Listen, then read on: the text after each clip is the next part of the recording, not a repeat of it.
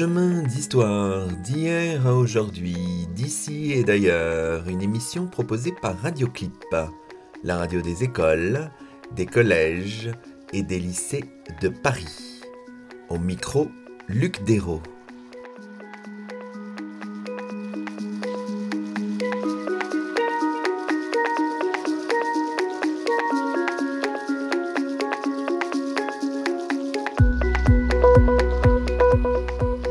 Toutes et à tous. Chemin d'histoire, une émission proposée par Radioclip, continue en ces temps particuliers à produire des émissions inédites.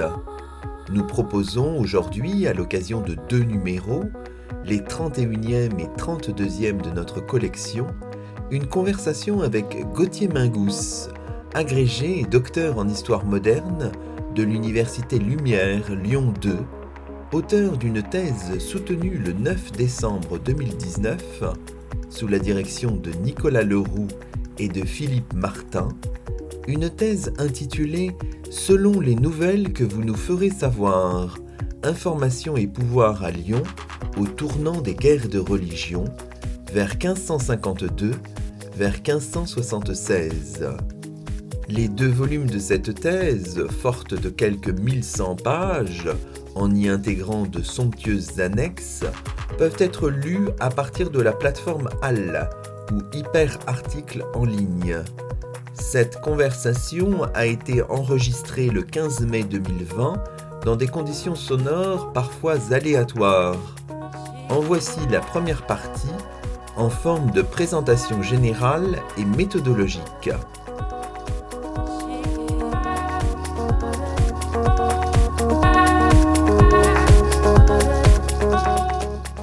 Bonjour Gauthier Mingous. Bonjour. Alors merci d'avoir accepté notre invitation. Donc euh, on va évoquer votre thèse aujourd'hui. Alors disons peut-être un mot euh, sur la, soutenance de votre thèse. Donc c'était à la fin de l'année dernière, à la fin de 2019, devant un jury qui était composé de plusieurs personnes. Alors vos deux co-directeurs. Hein, Nicolas Leroux et Philippe Martin, ainsi que Marc Ringras, Serge Brunet, Florence Salazar et Héloïse Herman. Alors, quel souvenir conservez-vous de ce moment, qui est un moment un peu particulier, euh, évidemment, dans une vie de chercheur? Oui, tout à fait. Euh, alors, ben, c'était un très bon moment euh, pour, pour moi, un moment où on montre ce qu'on a, tout ce qu'on a travaillé, on, discute de tout ce dont on a travaillé pendant plusieurs années, et euh, surtout, euh, euh, c'est le plaisir de, cette discussion avec des, personnes qui ont lu notre travail, qu'il a fallu expliciter par moment, qu'il a, fallu aussi avoir parfois l'intelligence d'esprit de dire qu'on n'avait pas forcément tout vu non plus. Donc voilà, c'était à la fois clore un, chapitre de, le premier chapitre, je dirais, de ma vie de chercheur, et en commencer aussi un, deuxième qui est euh, celui de l'après-thèse. Pour ma part, euh, tout commence déjà à ce moment de la, de la soutenance pour l'après. Donc votre thèse s'intitule Selon les nouvelles que vous nous ferez savoir, information et pouvoir à Lyon au tournant des guerres de religion vers 1552, vers 1576. Alors tournons un petit peu peut-être autour de votre euh, de votre thèse, regardons le, tapuscrit tel qu'il se présente. Alors, il y a une image qui figure sur la première de couverture c'est le détail d'un dessin anonyme euh, du XVIe siècle intitulé Interior with a man writing on a long table. Qu'avez-vous euh, voulu suggérer avec le choix de ce dessin? C'est un dessin qui représente un, homme donc du, XVIe siècle en train d'écrire à sa table, comme l'indique le titre. Euh, il a autour de lui beaucoup de papiers, beaucoup de papiers, beaucoup d'instruments. Alors on peut imaginer que ce sont des plumes. Et donc, pour moi, cette, image, elle reflète parfaitement le, travail que, j'ai effectué parce que euh, bah, c'est un, un homme en train d'écrire une lettre. Alors, on ne sait pas euh, évidemment euh, ce dont parle cette lettre. On peut imaginer qu'il s'agit d'une lettre de nouvelle. En tout cas, c'est cet acte d'écriture qui finalement est très très secondaire dans les sources, même très souvent absent des sources. Or ici, on l'a dessiné Et donc, c'est ce, lien entre ben, le, document, euh, le, document qui nous reste aujourd'hui, et cet acte d'écriture qui est passé sous silence. Et je, trouve que c'est une très très bonne représentation du, travail que j'ai essayé de, mettre en lumière, ce travail d'écriture de la nouvelle. Comment écrit-on la nouvelle? Comment fabrique-t-on la nouvelle au XVIe siècle? On dirait que c'est un peu une, forme de, mise en abîme, là, ce choix-là. Oui, tout à fait. Une mise en abîme de effectivement de, mon travail. Comme je le disais, il y a beaucoup de papiers, beaucoup d'instruments. On voit un, gros livre. Est-ce qu'il s'agit d'un registre? On, ne sait pas. Et, j'ai travaillé euh, cette thèse aussi sur, le, sur les registres. Est-ce que les autres papiers sont des brouillons? Enfin, on a ici tout l'univers en fait de, l'écriture épistolaire euh, qui est représenté.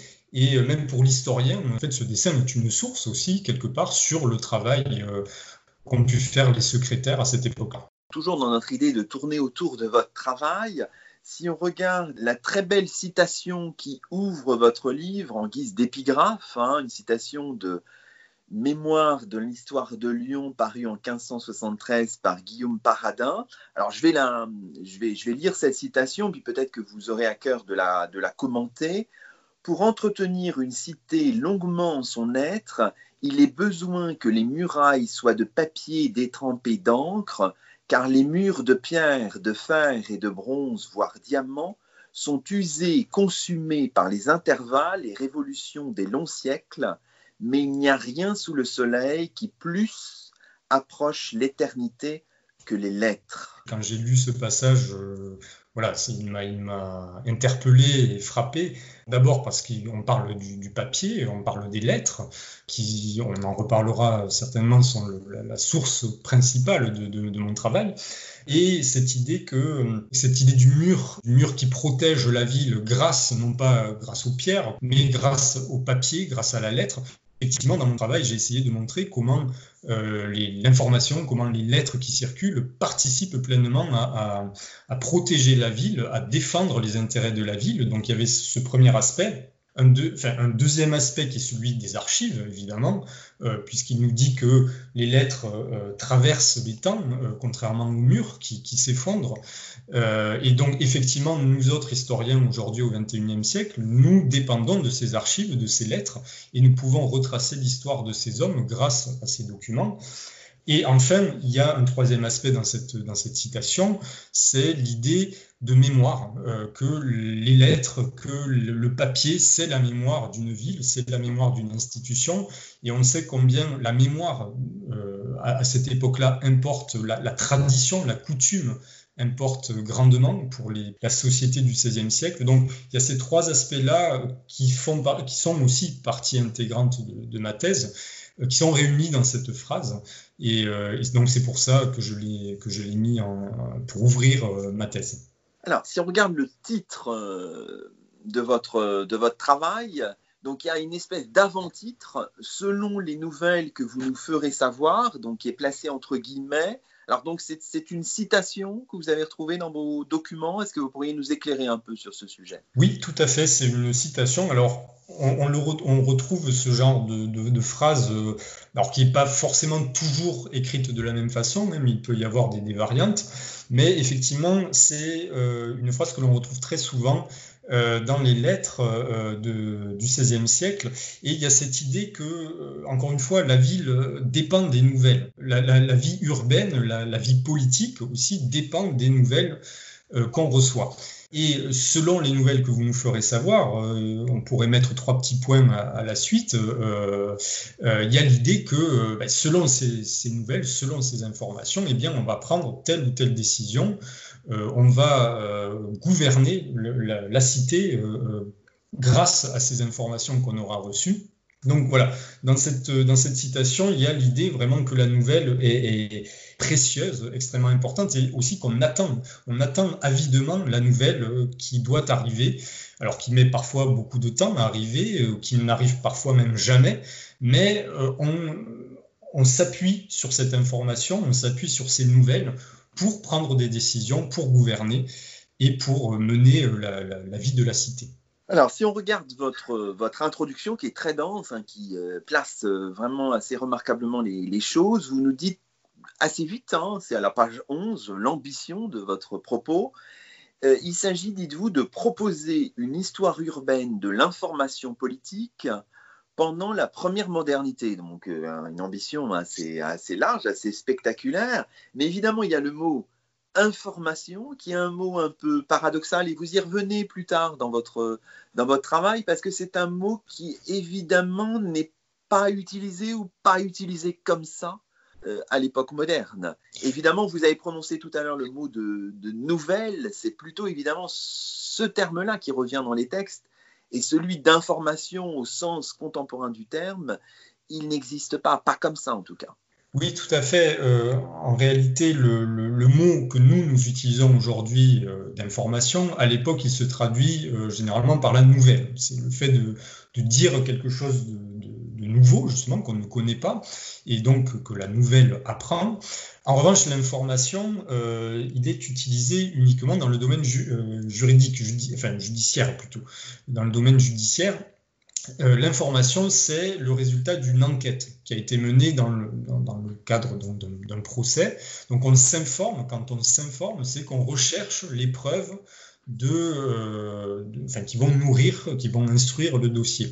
Et donc l'information, c'est ce résultat d'enquête. Donc pour parler de l'information telle que nous, nous l'entendons aujourd'hui, c'est la nouvelle. Mais il existe aussi toute... Euh, tout un ensemble de, variantes euh, pour désigner cette, cette nouvelle. Euh, on a par exemple les avis. Euh, les avis, ce sont des, des, informations, mais qui sont teintées d'un jugement de la part de, l'informateur. On a les avertissements qui mettent en avant l'idée de danger, l'idée d'urgence. Donc l'avertissement est, surtout utilisé euh, en temps de guerre euh, ou en temps d'épidémie, euh, enfin en temps de crise, on va dire. donc voilà, il y, a, tout un, ensemble de, vocabulaire pour désigner la nouvelle. Ce sont aussi des verbes qu'on utilise beaucoup, avertir, euh, dire, entendre. L'idée de, l'écoute est très importante parce que euh, l'information est essentiellement transmise de manière orale. Donc euh, on parle quand on veut informer, mais on écoute aussi quand on veut recevoir la nouvelle. Donc voilà, c'est vrai que dans, le premier chapitre de ma thèse, j'ai beaucoup parlé de, la terminologie de la nouvelle qui est un petit peu différente de celle d'aujourd'hui, c'est pourquoi il fallait faire ce point-là. Alors, si on revient à votre introduction même, évidemment, vous travaillez autour de la notion de, d'information, comprise ici comme transmission, diffusion, réception des nouvelles dans le but de connaître et de faire connaître des renseignements obtenus par différentes voies.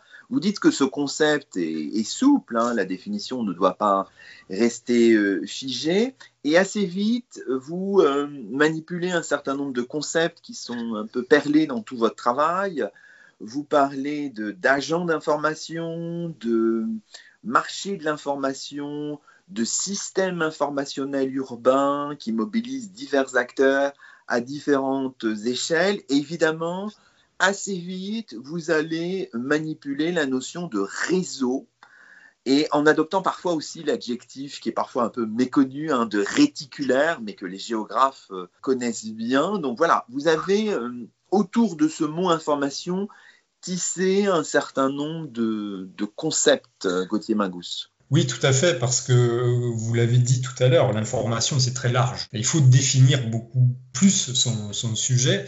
Vous l'avez dit, euh, la, ville euh, de la première modernité, c'est un marché de l'information. Donc c'est un, c'est un, endroit où euh, les informations circulent euh, de manière effrénée et donc on a des choses, des, structures euh, de plus en plus institutionnalisées qui essaient justement de s'approprier ce, champ de l'information pour la diffuser, pour l'accaparer, pour la produire. D'où cette idée euh, de, réseau, hein, parce que euh, ben, il y a différents acteurs qui communiquent entre eux pour se transmettre des nouvelles. Ces acteurs, ils peuvent être présents au sein d'une même ville, mais ils peuvent être aussi présents dans d'autres villes, donc ce qui va élargir encore plus cette, notion de réseau, euh, réseau entre villes, réseau entre institutions, donc entre agents d'information. Alors ce terme-là, il est, assez large. Ça englobe tout un, tout un ensemble d'acteurs. On pourra peut-être en reparler. Mais effectivement, tout ça, tout cet ensemble-là va faire système. Quand je dis que cela fait système, ça veut dire que on mobilise, on arrive à mobiliser des moyens humains, des moyens financiers pour produire cette information, pour la faire circuler de manière en tout cas toujours efficace.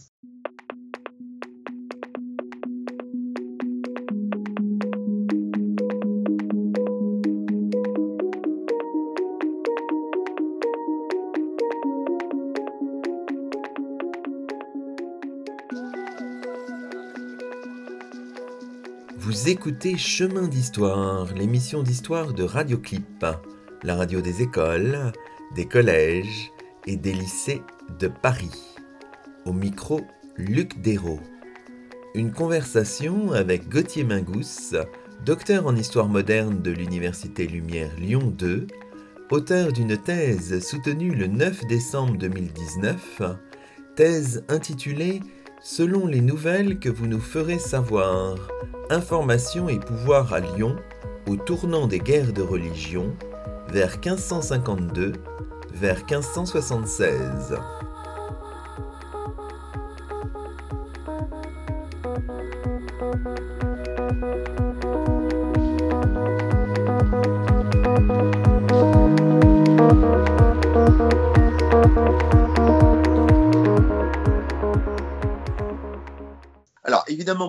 Travailler tous ces concepts, vous avez euh, à disposition une historiographie de l'information qui existe à l'époque moderne depuis longtemps, qui est liée, vous le dites, à l'histoire de l'État, à l'histoire de l'imprimé. Alors, vous citez deux œuvres qui semblent avoir été importantes, y compris même dans votre propre démarche d'historien. Euh, les œuvres de deux historiennes de Nanterre, d'ailleurs, c'est amusant, elles étaient toutes les deux à l'université de Nanterre, Michel Fogel qui est l'auteur du fameux euh, Les cérémonies de l'information, donc un, ouvrage paru chez Fayard en 1989. Je le dis d'autant plus avec plaisir parce que j'ai eu la chance à Nanterre, quand j'étais étudiant, c'est une petite touche personnelle, euh, de bénéficier des cours de, Michel Fogel sur euh, l'État et l'information à l'époque moderne. C'était fantastique. Et puis une autre historienne aussi de, de Nanterre également, qui s'appelle Hélène Ducigny et qui a notamment fait paraître en 2003, mais elle avait multiplié les articles, un ouvrage qui s'appelle Faire voir, faire croire, l'opinion publique sous Louis XIII. Donc vous citez d'un côté ces deux ouvrages-là, mais il y a eu aussi euh, d'autres travaux, y compris ailleurs, euh, en Europe, un renouvellement historiographique assez puissant euh, autour de ces thématiques de l'information. Oui, tout à fait. Alors, euh, c'est vrai que Michel Fogel et, Hélène Ducigny, c'était, euh, on va dire, les, piliers de, ce travail historiographique pour commencer la, thèse. Mais euh, ces dernières décennies, il y a eu beaucoup, beaucoup de travaux, effectivement, notamment menés par les chercheurs anglo-saxons sur cette notion d'information et sur l'idée de circulation de, la nouvelle, de réseau de nouvelles aussi. Alors, ce sont des, euh, ouvrages, des, études qui ont surtout euh, concerné, il faut bien le dire, l'imprimé, toujours pour euh, savoir comment circulaient ces imprimés, pour interroger aussi la notion d'actualité. Puis, il y a eu aussi, il faut bien le dire, un fort renouvellement historiographique du côté des études médiévales sur la question de l'information. Euh, les médiévistes se sont intéressés depuis euh, plusieurs décennies à cette question-là, et donc tout cela a nourri euh, ma, réflexion pour une période finalement qui est un petit peu à cheval entre, entre deux temps. le XVIe siècle, c'est le moment où l'imprimé s'est imposé en Europe, mais on n'est pas encore au moment de la Gazette, on n'est pas encore avec ses premiers journaux, on est dans ce moment d'entre-deux où la lettre, malgré tout, l'écrit, continue d'être extrêmement important et continue de, surtout d'être un outil euh, de, pouvoir. J'ai finalement laissé un petit peu de côté euh, l'imprimé pour m'intéresser à, cette, à cette question de, de la lettre, de l'écrit, en montrant que le XVIe siècle est peut-être plus proche du Moyen Âge que des siècles suivants euh, euh, concernant la, diffusion de, l'information. Alors, vous citez euh, différents travaux hein, qui semblent vous avoir marqué, les travaux de Filippo de Vivo, de Johann Petitjean, par exemple, pour différentes périodes.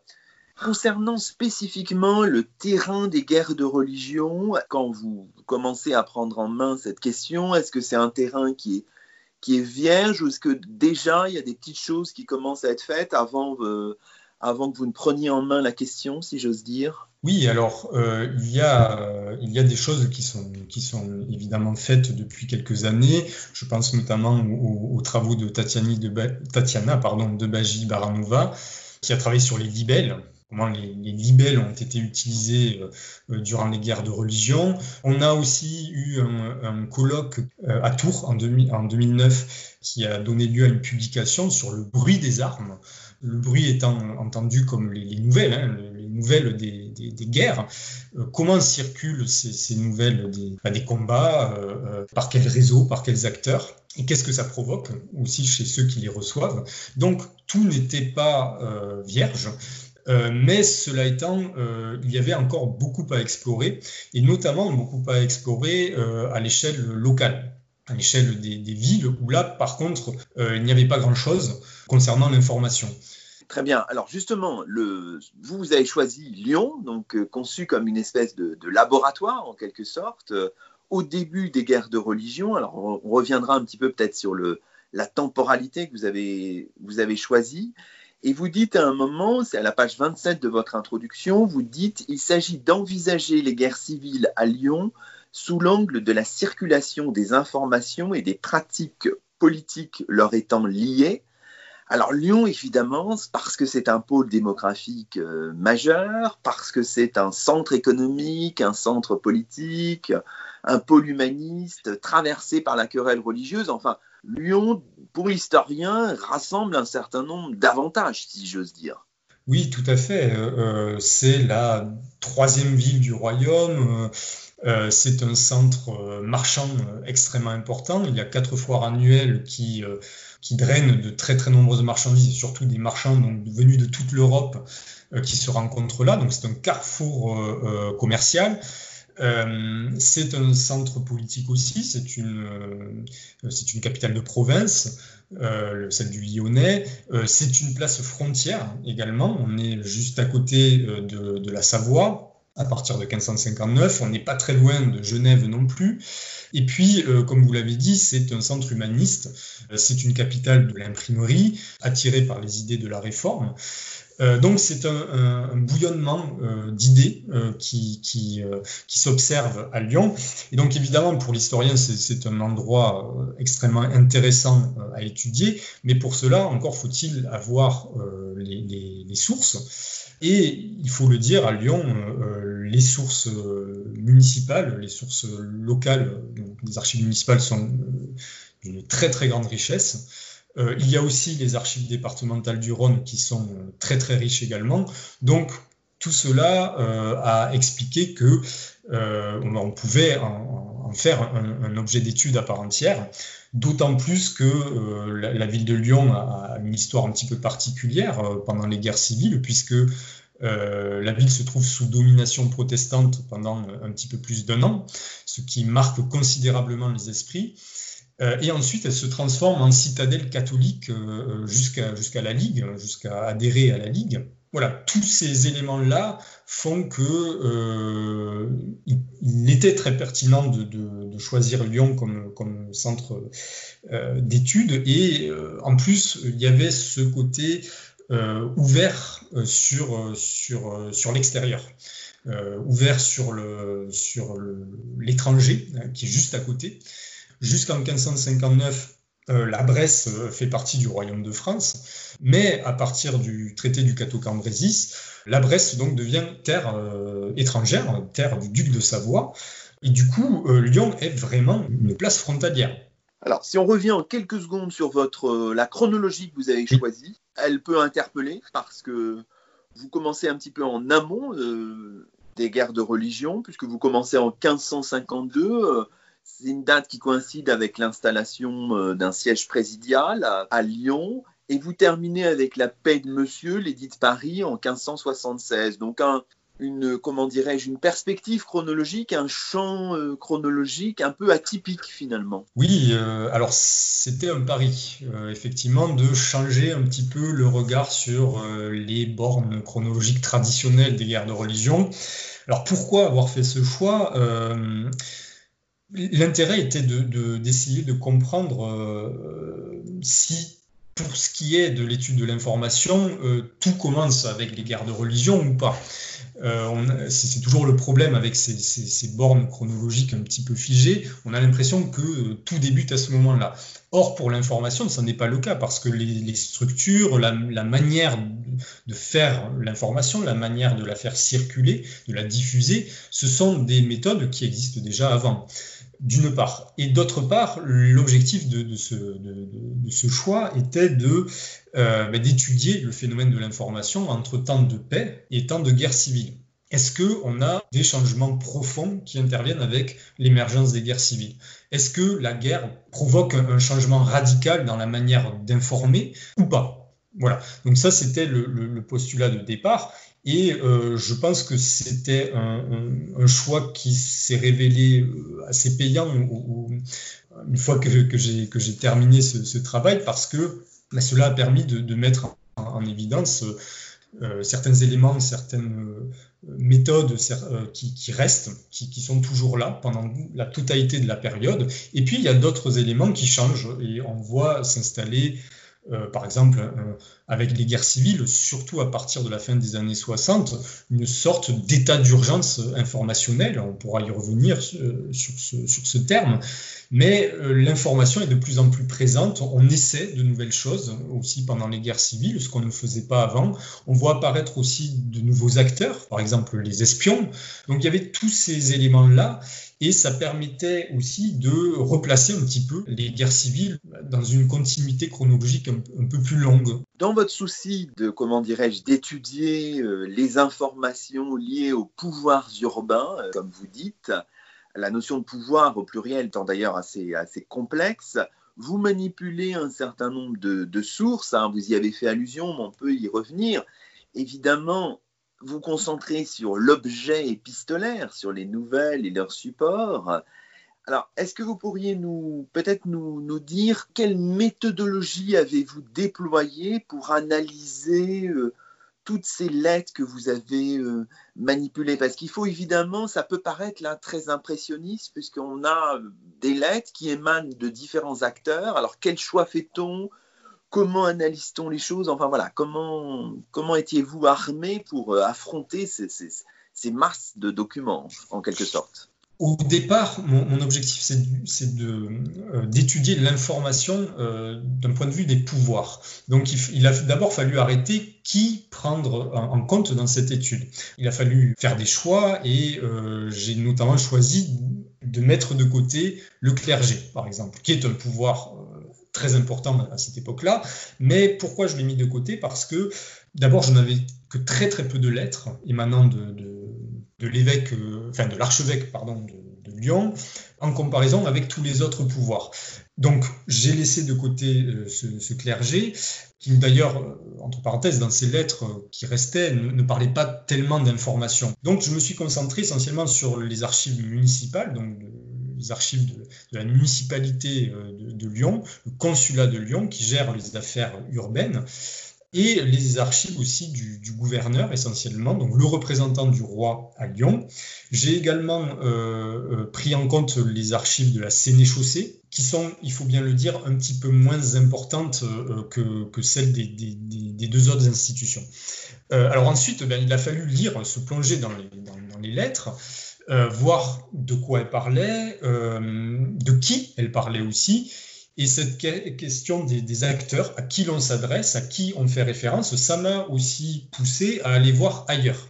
C'est-à-dire que ma base de travail euh, a été évidemment Lyon, ce sont les archives lyonnaises, mais à partir de la lecture de ces sources, j'ai pu voir qu'il y avait des connexions, des, des, dialogues, des correspondances qui étaient ont été mises en œuvre avec d'autres villes, des villes de la région, des villes plus lointaines par moment. Donc, forcément, j'ai dû aller voir aussi dans ces villes. Qu'est-ce qu'on a là-bas? Et ça m'a permis de retrouver là-bas beaucoup de lettres, justement émanant de Lyon. Donc, j'ai pu retracer des, correspondances parfois entières. Euh, donc ça, c'était euh, un, premier, un premier point. Et puis, pour ce qui est du gouverneur, eh bien quand il s'adresse à l'un de ses collègues, quand il s'adresse au roi, euh, eh il a fallu prendre tout cela en compte il faut le dire, les gouverneurs de Lyon ont peu laissé de, correspondance, hormis celle de François de Mandelot, gouverneur donc à partir de 1568 jusqu'à la fin de sa vie dans les années 80.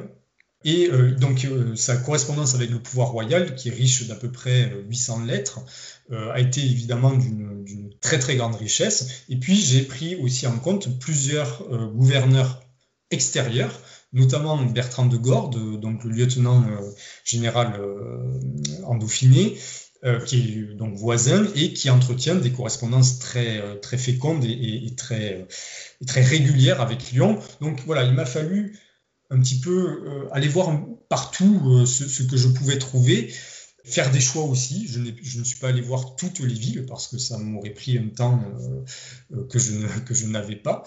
et donc voilà, essayer de retracer un petit peu tous une, majorité d'échanges pour voir comment, ben, comment l'information circulait et comment elle était prise en charge par les pouvoirs lyonnais si j'ai bien compris, tout ça aboutit à une base de données contenant 3052 fiches, si j'ai bien lu, organisées en 35 sections et sous-sections.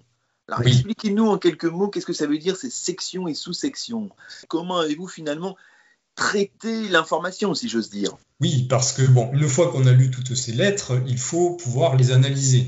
Euh, donc, le moyen le plus simple, c'est celui de faire une, base de données.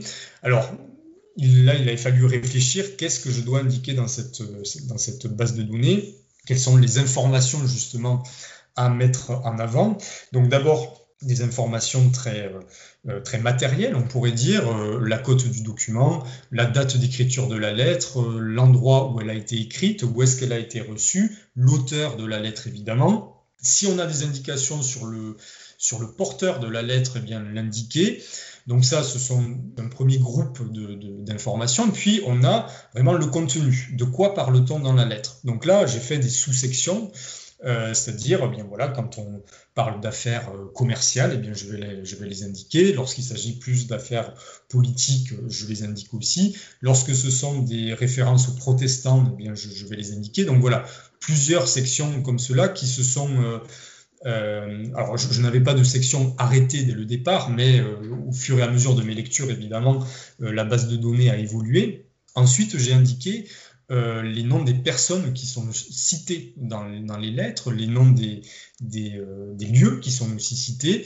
Et puis, euh, je me suis arrêté aussi sur le vocabulaire. Comment désigne-t-on l'information dans ces lettres? Quels sont les mots qu'on utilise? Donc, on en parlait tout à l'heure.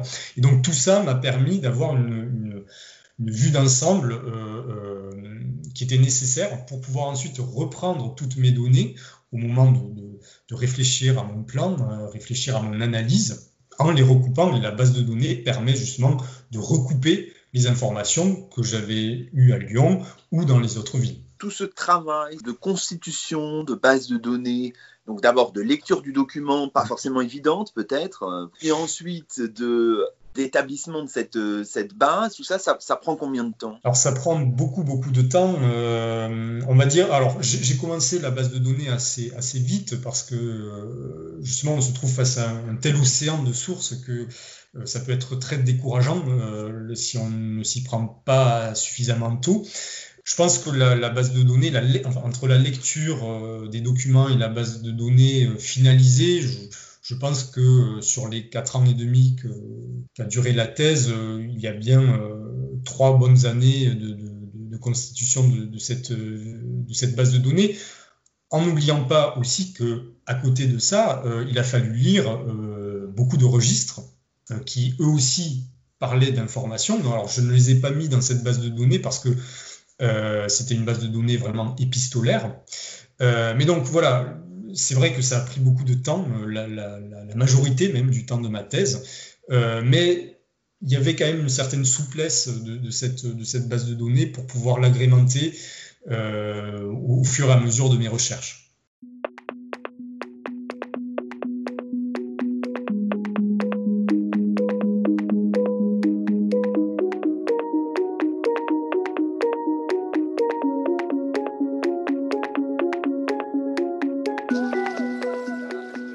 C'était le 31e numéro de Chemin d'Histoire, d'hier à aujourd'hui, d'ici et d'ailleurs, un numéro enregistré chacun chez soi. Nous étions en compagnie de Gauthier Mingous, agrégé et docteur en histoire moderne de l'Université Lumière Lyon 2, auteur d'une thèse soutenue le 9 décembre 2019 sous la direction de Nicolas Leroux et de Philippe Martin, une thèse intitulée Selon les nouvelles que vous nous ferez savoir, information et pouvoir à Lyon au tournant des guerres de religion vers 1552 vers 1576. Le 32e numéro de Chemin d'Histoire, disponible sur la plateforme SoundCloud et sur la page dédiée du site de Radioclip, présente en détail les trois parties du travail doctoral de Gauthier Mingous. A très bientôt pour de nouvelles émissions d'histoire.